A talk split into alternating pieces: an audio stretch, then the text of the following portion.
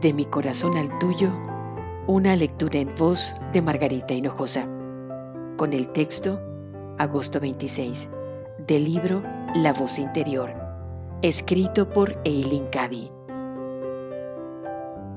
Tienes un tremendo trabajo por hacer. Es el trabajo silencioso de crear más amor en el mundo. Es como la levadura en la masa, que obra sin que se note, y sin embargo, sin ella el pan sería una masa dura. Por tanto, ama a las almas con las que te encuentras. Ama a tu entorno. Y ama a las almas que en apariencia son tus enemigas.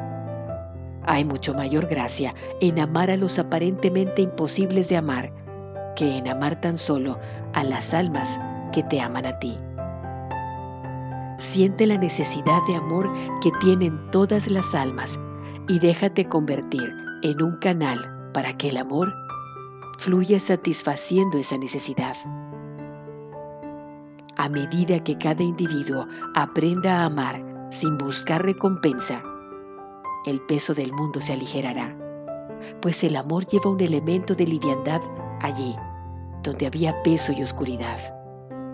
El amor empieza en cada individuo. Por eso, mira en tu propio corazón y manifiéstalo.